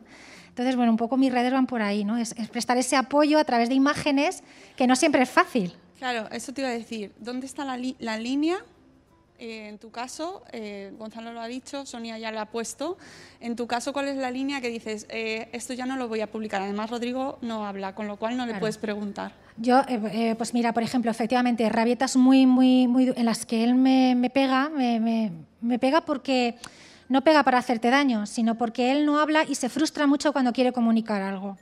Entonces, ya tiene 13 años, está en plena adolescencia y la adolescencia es igual para todos, da igual que tengas autismo que no tengas autismo. Entonces, él tiene una serie de necesidades que yo no sé interpretar muchas veces y como se frustra con la persona que tiene más apego que es conmigo, me da y me puede hacer daño, ¿no? O tira cosas. Entonces, eso yo lo puedo explicar, porque lo explico en el blog, ojo, yo siempre lo explico, pero no, igual no lo documento gráficamente, ¿no? Eh, no sé, son, son, situaciones más íntimas de, de pues, por ejemplo, si él tiene problemas intestinales, jamás lo voy a sacar en, en, pañal. Lo sacaba en pañal cuando tenía cinco años, pero ahora ya no, ¿sabes? Además, me, me interesa el momento en el que los niños y las niñas que tienen, bueno, pues que, que eh, les han hecho el perfil sus padres o que tienen ese perfil para visibilizar esta enfermedad se convierten en, no quiero decir la palabra influencer mal, ¿no? Pero sí, entendedme en ese sentido, ¿no? Ya son esa, la, esa enfermedad, yeah. esa identidad, es, ellos son esa enfermedad. Este, ¿Hasta qué punto? Yo esto es complejo, ¿eh? no tengo la respuesta, pero me parece que es algo que a lo mejor en niños, bueno, pues normativos, ¿no? que no tienen por suerte nada, a lo mejor nos planteamos de otra manera, ¿no? Como que tienen una intimidad como más amplia, ¿no? Es decir, bueno, esto no lo voy a contar, pero como tiene esta enfermedad... Roja. Yo tengo una línea roja y es porque yo... Eh, bueno, dentro de nada voy a abrir otro blog, ya lo suelto así como tal. porque, Spoiler. Por, porque no, te sobra el tiempo. Que, que, que, lo que pasa con los blogs que tienen mucho tiempo, y si no que se lo digan a Sara de mamis y bebés, es que al final no son bebés. ¿no? Pues lo que pasa con mi blog es igual, que empezó con un objetivo y ha acabado con otro. ¿no? Entonces yo hago también pues, patrocinados, porque los posts, eh, bueno, pues eh, es una forma de, de, monetizar. Yo jamás utilizaría una imagen de Rodrigo para, para, para ilustrar un post patrocinado, por ejemplo, ¿no? Por ejemplo, es una, una, de las líneas rojas que tengo yo, ¿no? pero igual que tampoco sus hermanos. ¿no? Eh, yo creo que lo importante aquí y la clave es que esa imagen transmita un mensaje y que vaya directamente relacionado con la enfermedad, con la convivencia con la discapacidad. Para mí, para mí, insisto, porque esto es tan personal, claro. pero para mí todo personal, lo que salga claro. de ahí, todo lo que salga de ahí ya es, eh, es complicado, es muy difícil de manejar. ¿eh? Bueno, es un mundo que estamos evolucionando, Totalmente. o sea, lo estamos eh, trabajando ahora todos, porque realmente venimos, las redes acaban de llegar prácticamente y estamos todos aprendiendo a manejarnos, pero sí que me parece, bueno, como que a veces se ven perfiles o se ven casos que dices, ¿hasta qué punto éticamente es adecuado o claro. esa persona, ese niño elegiría mm. estar ahí o no? ¿O compensa que se vaya a recibir fondos? Es luego... muy complicado, es lo que decías tú, lo de personalizar en un niño la enfermedad, pues claro, a lo mejor hay casos, pues como vuestros hijos, que nos pueden decir, pero es lo que te decía, para mí el tema escolarizarla tal. mm, nosotros no lo ocultamos en ningún momento, el colegio sabe lo que hay, porque además tú tienes la obligación de decirlo, sobre todo porque en el tema de María, como todavía no se le ha cerrado la fontanela, bueno, pues hay que tener un poco de cuidado. No es que haya que llevarla con casco, pero hay que tener un poco de cuidado. Y bueno, y para que sepan pues que tiene más revisiones médicas a lo mejor que otros Bueno, y me niños. parece positivo que, que se conozca, ¿no? y Es que hay que saberlo. Entonces, bueno, siempre, además siempre nos reunimos con el tutor a principios de año, la tutora, para, para hablar del tema, tranquilizarles y decirles que obviamente mm, tratamiento normal, o sea, es una niña normal y ella tiene que hacer... Entonces, ese es el tema. Dices, claro, ahora mm, todo el mundo te sigue en redes, todo el mundo... Entonces, no lo ocultamos y cuando ha surgido el tema con otros padres del colegio, lo que sea, se habla claramente porque es que no hay nada que ocultar. Es que el tema es que hay ciertas personas que en cuanto dices enfermedad rara, el tema de enfermedad ya está tan estigmatizado que hay gente que se pone súper incómoda. Supongo que os pasará también. Es como de, "Ey, ¿y qué le pasa? Pues si yo la veo, por ejemplo, en el caso de María, claro, es como de, "Eh, y si yo la veo muy bien, claro, sí está muy bien. Claro, que te- te- esto está fenomenal. Es un tema óseo y, y bueno, tiene su seguimiento y su tal, pero bueno, claro, está bien. Entonces, claro, tampoco queremos que se enrarezca el ambiente que ella vive día a día. O sea, yo estoy por visibilizar la enfermedad y por todo, pero yo quiero que ella tenga una infancia normal y que no sea la niña de la displasia. Claro. Pero para ¿sabes? que veas la diferencia que hay dentro de la vari... Porque claro, cada familia lo va a vivir según las circunstancias. En vuestro caso es una niña que está integrada, está en ordinaria. En nuestro caso son niños que están en educación especial. Con lo cual ya ahí es que es súper dif- es súper diferente y es la importancia, ¿no? De, de, pues eso, de, de- de decir, oye, es que somos tantos que, que estamos aquí, que cada uno de nosotros tiene una historia distinta detrás, ¿no? Efectivamente, y el respeto, en este caso, entre perfiles, bueno, aunque mm, yo he de decir que personalmente no he tenido así problemas, y al contrario, siempre ha sido una red de apoyo, pues las cuentas como la de Vanessa, Gonzalo, etcétera, yo creo que hay como una cierta red, tanto en Instagram como en Twitter, que además de visibilizar ese apoyo, quiero decir que, bueno, son gente que te entienden que un día vengas de una consulta con el cable cruzado porque, yo qué sé, lo, no sé, ese tipo Hace- de... todas, o sea, los tres y toda la gente que se dedica a divulgar en redes y a, y a contarnos vuestras peripecias, por muy mundana que te parezca, siempre que respete la intimidad, obviamente, de tu familia, hace muchísimo para entender y para, para, para que los demás, pues. eh, sepamos también cómo referirnos ¿no? a lo que vivís vosotros, porque muchas veces metes la pata por no saberlo, entonces hace mucha falta. Quiero, eh, amigos técnicos, vamos a dar paso al siguiente vídeo, que en este caso se trata del proyecto Sayem.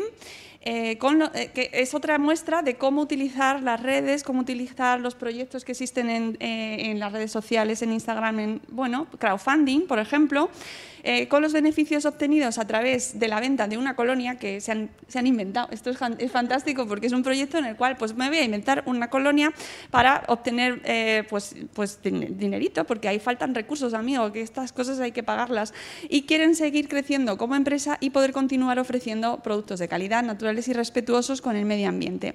Y es más, se comprometen a destinar una parte de los beneficios para colaborar con la Asociación de Enfermedades Minoritarias de la Comunidad Valenciana el Centro de Atención Temprana y a la investigación de la enfermedad Pallister-Killian, que es eh, la que ellos tienen. Vamos a ver el vídeo del proyecto Sayem.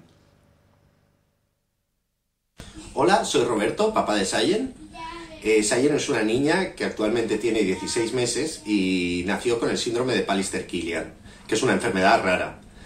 Al síndrome de Pallister-Killian se le suelen asociar eh, múltiples patologías, eh, desde un retraso en el neurodesarrollo, que es la, más, la principal, eh, hasta distintos grados de discapacidad auditiva y visual. Sayen actualmente está estable, tiene sobre todo la hipotonía esta generalizada de la que hablamos, y, eh, pero entre todas sus complicaciones, Sayen es una niña feliz y, está, y está bien en general. Eh, y hemos usado la- las redes para contar eh, nuestro caso porque hemos hecho un proyecto eh, que se llama Proyecto Sayen, que a través de la venta de una colonia queremos eh, asegurar el futuro de Sayen y repartir también parte de los beneficios eh, a distintas asociaciones de enfermedades raras. Eh, actualmente estamos en pleno crowdfunding, así que nos gustaría que, que nos apoyaseis. Buscando Ulule Proyecto Science en el buscador de Google podéis encontrarnos, o si no en nuestras redes, en Proyecto Science. También podéis apoyarnos y hacer que, esta colonia se haga realidad y, y poder mm, llevarlo adelante y que este proyecto salga a la luz. Muchas gracias. Gracias a vosotros y a la familia anterior, a Nos Cambió la Vida por vuestro testimonio. Eh, amigos, utilizar las redes también de esta manera es otra forma también de buscar salidas. Eh, ¿Qué pasa con la parte de los recursos? ¿Por qué necesitamos estos recursos? ¿Qué, está pasando? ¿Por qué no, no, no llegan eh, los fondos? ¿Qué, qué está ocurriendo? No- Nosotros, en nuestro, en nuestro caso concreto, utilizamos las redes para, para recaudar fondos. Como os decía, tenemos la suerte de tener un, un grupo de trabajo aquí en España que apuesta por, por, por- investigar nuestra enfermedad. Y, pero claro, es que cual- cualquier investigación de este tipo cuesta tantísimo dinero, aun- aunque ellos, por su lado, optan desde el Hospital San Juan de Dios, el Instituto San Pablo en Barcelona, optan a, pues a becas o financiación eh, estatal, europea, etcétera, pues eh, necesitan cualquier tipo de, ayuda. Uno, uno de los proyectos en los que estamos trabajando fíjate, es la- tan, tan básico, entre comillas, como la, creación de un, un registro nacional de pacientes de Singapur. tener un sitio donde poder tener toda la información de nuestros hijos eh, que luego se pueda compartir, ¿no? Bueno, pues ese proyecto, que tiene una duración de dos años, tiene un coste de 100.000 euros. Claro, o sea, porque tienes, necesitas recursos, necesitas eh, médicos que, o sea, que se dediquen a eso, que son médicos que tienen que cobrar, tienen que comer, no lo van a hacer gratis, ¿no? Eh, fijaos, algo tan, como os decía, básico como la creación de un registro nacional de pacientes, 100.000 euros en dos años. Pues nosotros, pues, ¿qué, pues, ¿qué podemos hacer? Pues luchar a muerte por, por intentar eh, estos recursos, ¿no? Pero fijaros si, cuesta eso, crear una base de datos, digamos, de pacientes, que no puede costar la investigación como tal, de poder buscar un, fármaco, un, una técnica que pueda ayudar a nuestros hijos el día de mañana, ¿no? O sea, que es, eh, bueno, hay que luchar, hay que luchar por ello, pero es muy, muy complicado. Sonia, vosotros tenéis también, habéis elegido eh, pues recaudar fondos, organizar iniciativas. Nosotros de momento la, la asociación realmente está puesta en marcha desde hace muy poquito y encima nos ha pasado esto de la pandemia en medio, que nos ha paralizado mucho porque, claro, uno de los problemas de este tipo de enfermedades es que cada familia estamos en un punto. De, y aunque ahora con las redes y con las videoconferencias, todas estas cosas, es más fácil, pero no es lo mismo que cuando podíamos reunirnos físicamente, etcétera. Entonces, bueno, de momento solo contamos con la financiación por parte de los socios. Se puede hacer socio cualquiera, eso sí, de la asociación lo tenemos todo organizado ya para que el que quiera pueda aportar. Y eh, la idea sí es intentar más adelante, cuando esté todo un poco más fácil, eh, conseguir algún tipo de, de financiación, pero a ser posible algún tipo de ayuda pública o similar, más que de entidades privadas. ¿Para qué? Que luego es eso, claro, que mucha gente desconfía en plan de, ¿pero para qué queréis el dinero en una asociación? eso es lo que os iba a preguntar, porque es un reverso también bueno, complicado eso, de las eso redes. parece que es que tú te vas a enriquecer. ¿Sabes? ¿Tú por qué tienes tanto interés en fundar una asociación? A ver, ¿qué Te vas a llevar, llevar? ¿no? Pues mira, no, no me voy a llevar, al contrario. Lamentablemente es que, el- es que como pasan cosas también que, que la gente se aprovecha de la buena sí, voluntad, sí, pues os pero toca a vosotros. Incluso gente afectada, ¿sabes? Siempre hay ese grado de desconfianza de por qué tenéis tanta interés en montar una asociación. ¿Cómo se puede conseguir que la gente confíe en las asociaciones? ¿O Es qué muy necesitáis un sello de porque- calidad o algo así? Claro, ¿o cómo? entonces bueno, pues lo primero, obviamente, la asociación, como dijo antes Gonzalo, es montar una asociación de verdad en este país. Es complicado, ¿no? Bueno, pues es tirarte un año de papeleos, encima si no estás juntos, pues claro, de te mando los papeles para que los firmes, no sé qué, bueno. Pues pedir la ayuda, ya puedes empezar. Claro, entonces eh, ahí está el tema de ya creo que ahora a partir de los dos años, si no me equivoco, eh, podemos ser, podemos solicitar ser entidad de bien público y entonces bueno, yo espero que con esos reconocimientos la gente cada vez tenga más confianza de que no somos cuatro que hemos montado una asociación para lucrarnos, pobrecitos de nosotros, cuando es todo lo contrario. Y ya a partir de ahí, en nuestro caso, investigación realmente propiamente dicha no sería, nos interesa más pues jornadas con médicos, por ejemplo, que eso también hay que pagarlo, ahí se va el dinero, pero es que simplemente en montar una web también se va dinero. Quiero decir, tú tienes que pagar tu Sí, sí, hosting, la- tu- las redes, Quiero eh, decir, pagan. aunque los- el trabajo que estamos haciendo cada uno sea gratis, pues tú tienes que tener tu cuenta bancaria, tienes que pagar tu permiso de no sé qué para la asociación, todas esas cosas cuestan dinero. Y, y luego, pues eh, sí, nuestra intención, aparte de, de visibilizar y tal, pues sería en un futuro poder atender ciertas necesidades que en el, en el caso de esta enfermedad sobre todo es el tema de los dientes, que está muy poco cubierto por la seguridad social y en nuestro caso hay gente que requiere muchísimas intervenciones porque eh, dientes supernumerarios, problemas de mandíbula, etcétera, que eso sí te condiciona bastante la vida. O sea, no es que no puedas vivir, efectivamente, pero te condiciona muchas cosas y psicológicamente también. Entonces, también el tema del apoyo psicológico es algo que hemos tratado de intentar mm, moverlo a través de la asociación para niños, para adolescentes, que también los hay en la asociación, o incluso mayores, que obviamente hay gente que se ha enterado de la enfermedad, como quien dice, ma- más tarde y todavía están en ese proceso de, de asumirlo. O sea, entonces, bueno, pues para esas cosas se necesita el dinero, no, no nos vamos a ir de mariscadas ni nada similar. No, lamentablemente la realidad es que lo necesitáis eh, pues para mm, necesidades tan básicas como montar una web, por ejemplo, ¿no? Efectivamente, o como quien dice para fotocopias, o sea, es que todo ese dinero se necesita, no es porque tú te vayas a eso mismo, ni de vacaciones, ni vayas a montar una jornada en, en las Bahamas aprovechando el nombre de la asociación para nada. No. Aparte de, la visibilidad en redes, eh, el mundo tecnológico pues, eh, evoluciona, que es un primor, y eh, dónde se pueden informar los, las familias, aparte de Google, de buscar, que es el primer recurso, oye, yo, es, es fantástico porque al final es donde entras siempre, pero con los años han ido eh, creándose mogollón de proyectos. Eh, tenemos otras, nosotras hemos apuntado un montón, pero no los voy a leer todos porque eh, primero que no los voy a ver, ¿vale? Esto es así. Pero eh, los dejaremos apuntados en, el, en la descripción del programa todos, porque para eso nos hemos currado un guion de nueve páginas, amigos. Y tienen un post maravilloso y súper bonito en Salud Esfera. Totalmente. Vanessa se ha currado unos posts el mes de febrero, que es el mes de las enfermedades raras, con recursos para los pacientes, con recursos para las familias. Estas tres personas tienen unos blogs maravillosos donde podéis encontrar información.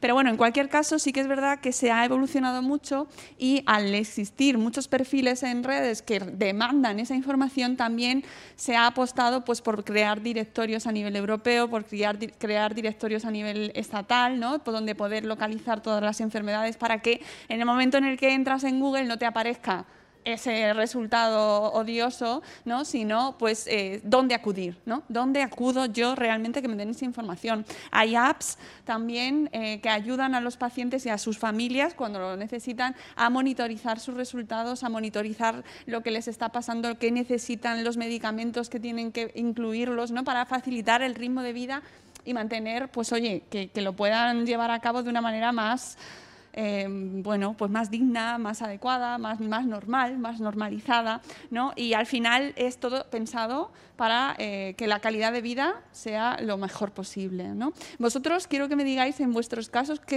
qué es lo que más usáis, si es que tenéis algún recurso que digáis, mira, esto a mí me ha ayudado muchísimo a nivel tecnológico. Sí, pues a puede parecer muy básico, pero eh, a mí lo que más me ha ayudado es el, el WhatsApp para tener a las familias conectadas. Me parece una Pues- chorrada, pero tener, lo comentaba ayer con mi mujer en casa, el tener un chat de, donde solo se hable de verdad de lo que importa en ese chat es complicado. ¿eh? O sea, pero, no, pero es, es- un grupo de familias donde solo se habla de Singapur y, y es que es, es un, no sé, vamos, tenemos más de una norma, pero desde luego la primera es esa. O sea, no, eh, no se mandan fotos, no se mandan o sea, fotos de nuestros hijos para compartir, sí, pero eh, vídeos de chorras, memes, nada, pro- o sea, prohibido. Es, solo se habla de temas de, de- nuestros peques, dudas, eh, preocupaciones o lo que sea. Entonces, es muy básico porque es el WhatsApp, pero nos ha ayudado un montón. Y luego todo, bueno, todo lo que hemos comentado de Instagram, en nuestro caso. Instagram, los, los blogs, Internet. Ahora estamos, bueno, mm, no, no está directamente relacionado con el tema de lo que es tecnológico, pero eh, comentando lo que decía Vanessa del apoyo a las familias, el proyecto este de Efecto Mariposa, que creo que sí merece la pena mencionarlo porque es, es muy bonito, la creación de una red, una asociación de asociaciones o un- una red de familias por y para familias que eh, está liderando eh, Ángels Ponce junto con otras, con otras familias, llevan meses trabajando y está viendo la luz poco a poco. Y la idea es tener un espacio donde cualquier persona, familia afectada por cualquier enfermedad rara, necesidad especial, discapacidad, llámalo como quieras, pueda tener el apoyo que necesite en cualquier momento vital en el que se encuentre, desde eh, dudas de todo tipo, eh, apoyo para hacer trámites, eh, apoyo emocional. Se están creando grupos de trabajo. Yo, por ejemplo, estoy en el de apoyo emocional.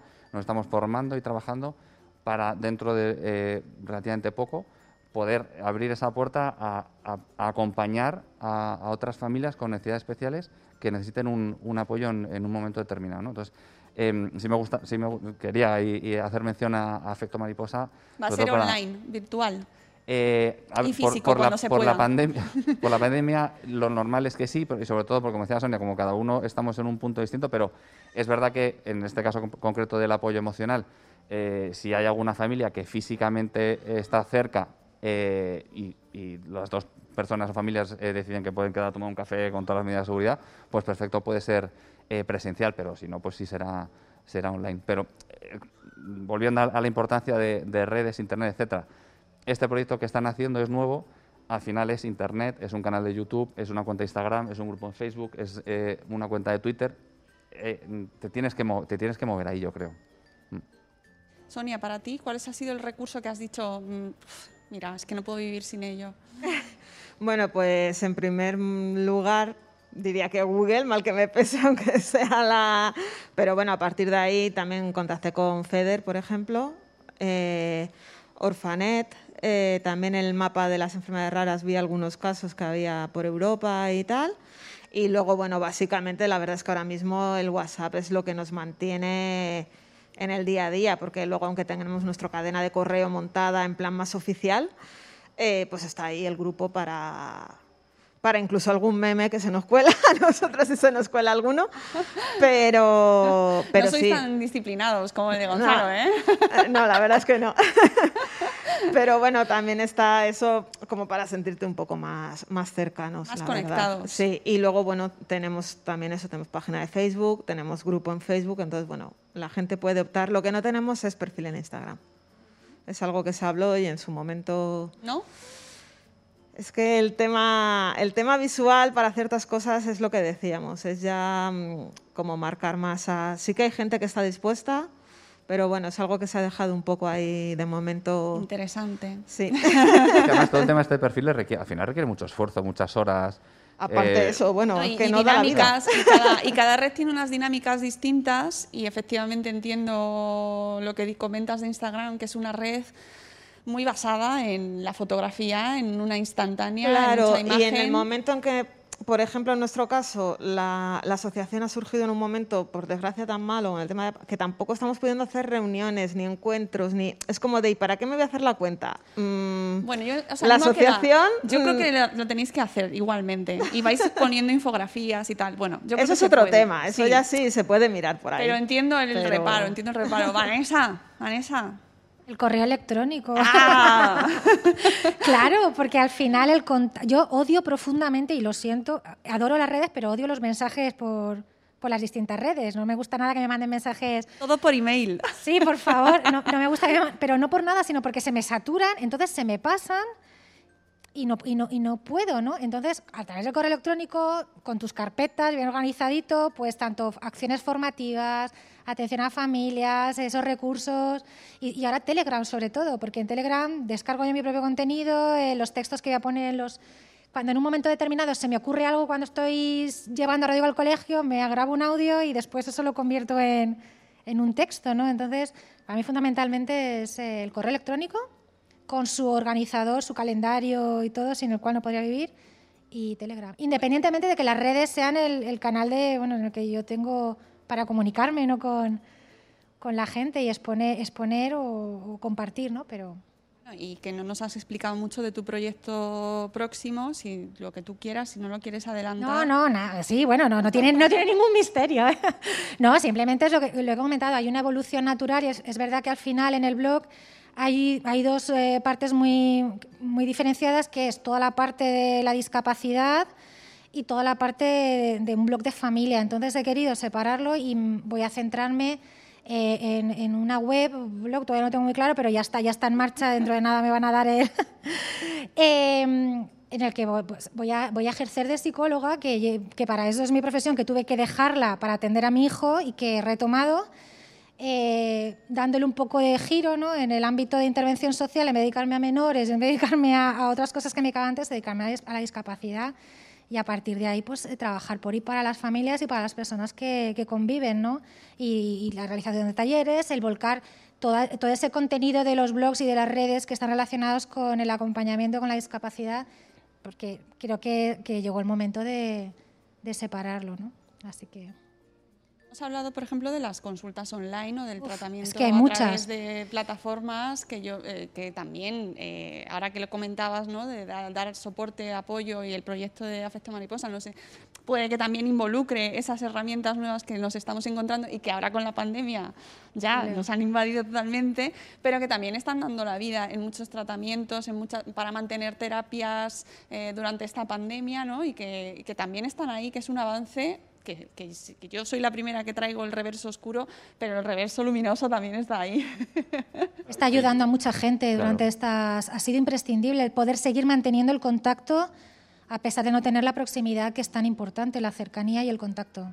La verdad que, que en, que en sesiones, pues, supongo que de- obviamente de psicología, en mi caso de, de coaching, pues el, el poderlo ha- hacer físicamente ayuda mucho, pero también estas tecnologías te permiten eh, pues poder eh, charlar y tener, y tener sesiones con una persona que esté en Lugo, en La Coruña, Barcelona o en Cádiz, y yo, y yo en, en Madrid, de otra manera no podríamos tener, con lo cual, aunque pierdes ese, ese feeling de, de verte físicamente, también te permite conectar con, con otras personas, con lo cual hay, hay que aprovecharlo también. Fíjate que ahora con la pandemia, en el caso de, de- de los problemas de ansiedad, de soledad, de fatiga, que se está hablando mucho, que al final no deja de ser ese cansancio emocional que tenemos, las consultas a los psicólogos han incrementado muchísimo la- las peticiones de... eh, y desde incluso desde el Colegio de Psicólogos se está fomentando la formación de los profesionales para atención online para intentar mantener pues ese contacto en la mejor de las condiciones, darle la, mejor atención a la persona, que se sienta que, que traspasas la... que es lo que nos pasa muchas veces con las redes, que yo sé que hay gente que le cuesta entender que nosotros nos hemos visto tres veces y tenemos esa complicidad, pero es que las redes lo ayudan. O sea, es que al final, como ha dicho antes Sonia, bueno, es que ves a la persona y no sé, tienes, o, o Gonzalo, ¿no? Bueno, Pues con- nosotras hace dos años que no nos veíamos. nosotros hace casi, claro, desde el último evento, ¿no?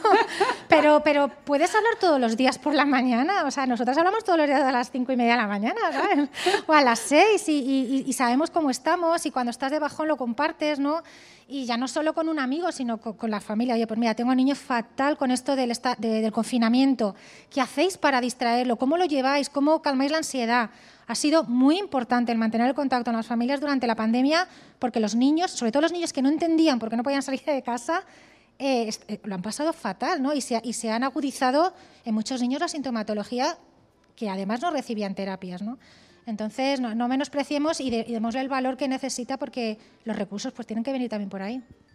Pues eh, amigos, son las 13 horas. Hemos llegado al final. ¿En serio? ¿Ya está? ¿Ya? Hemos llegado. Se ha pasado volando, ¿eh? Se ha pasado volando. Es que podríamos estar hablando un par de horas más, pero nos van a echar. Así que con todo el amor, y que lo van a hacer con todo el amor, pero es así. Hemos llegado al final. Eh, creo que ha quedado pues bastante claro cómo usar eh, la tecnología en vuestro caso, en el caso de muchas familias, de mucha gente que lo utiliza de una manera positiva para dar visibilidad, para unir, porque al final es la unión hace la fuerza, amigos. Esto está más, está más dicho que, pero es que es verdad. La unión hace la fuerza, así que entre todos apoyemos, demos visibilidad, hacer RT, like, dale un like y suscríbete, ¿no? Y apoyemos todas las causas que nos encontremos, porque al final es la fuerza de todos y, y esos recursos están ahí para que los aprovechemos, así que hagámoslo. Dejaremos en las notas del programa toda la información que hemos buscado para vosotros, que es mucha, los blogs de, de nuestros colaboradores y de nuestros invitados, y, simplemente daros las gracias por haber estado aquí, mucha suerte y, y mucho ánimo para lo que viene, para esas ayudas, para esa asociación, todos los proyectos que tenéis en marcha, os seguiremos. Y esta es vuestra casa para cuando queráis. Muchísimas gracias a vosotros por Muchas darnos la gracias oportunidad. por todo el apoyo siempre de la comunidad. Siempre, siempre, para eso estamos aquí. Y gracias a todos los que nos habéis acompañado hoy. ¡Ay, hola, adiós! Me dice adiós. ¡Adiós, vete ya! Pues nosotros nos vamos, amigos. Volveremos en el próximo Espacio Madrefera con un nuevo tema que no voy a desvelar porque quiero que sea sorpresa, porque me gusta a mí mantener el misterio. Gracias por haber venido. Mm, Hoy más que nunca, amigos, lo aprecio. Os- abrazaría a todos firmemente, así, mm, pero no puedo. Pero ah, gracias de verdad por estar aquí y gracias a todos los que estáis allí al fondo, a los técnicos también gracias siempre, a todo el equipo del Espacio Fundación Telefónica por abrirnos las puertas como siempre y que volveremos, volveremos. Hasta luego, Mariano. Adiós.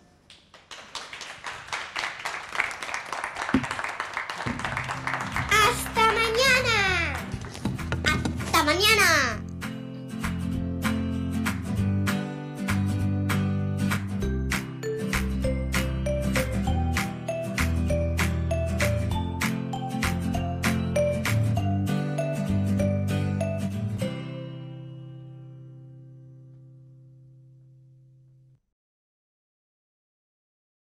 Lucky Land Casino asking people what's the weirdest place you've gotten lucky? Lucky? In line at the deli, I guess? Aha, in my dentist's office.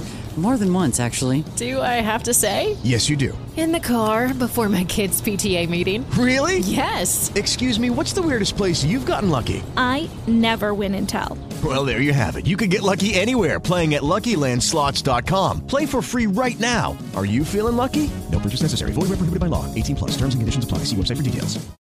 O'Reilly Auto Parts puede ayudarte a encontrar un taller mecánico cerca de ti. Para más información, llama a tu tienda O'Reilly Auto Parts o visita oreillyauto.com.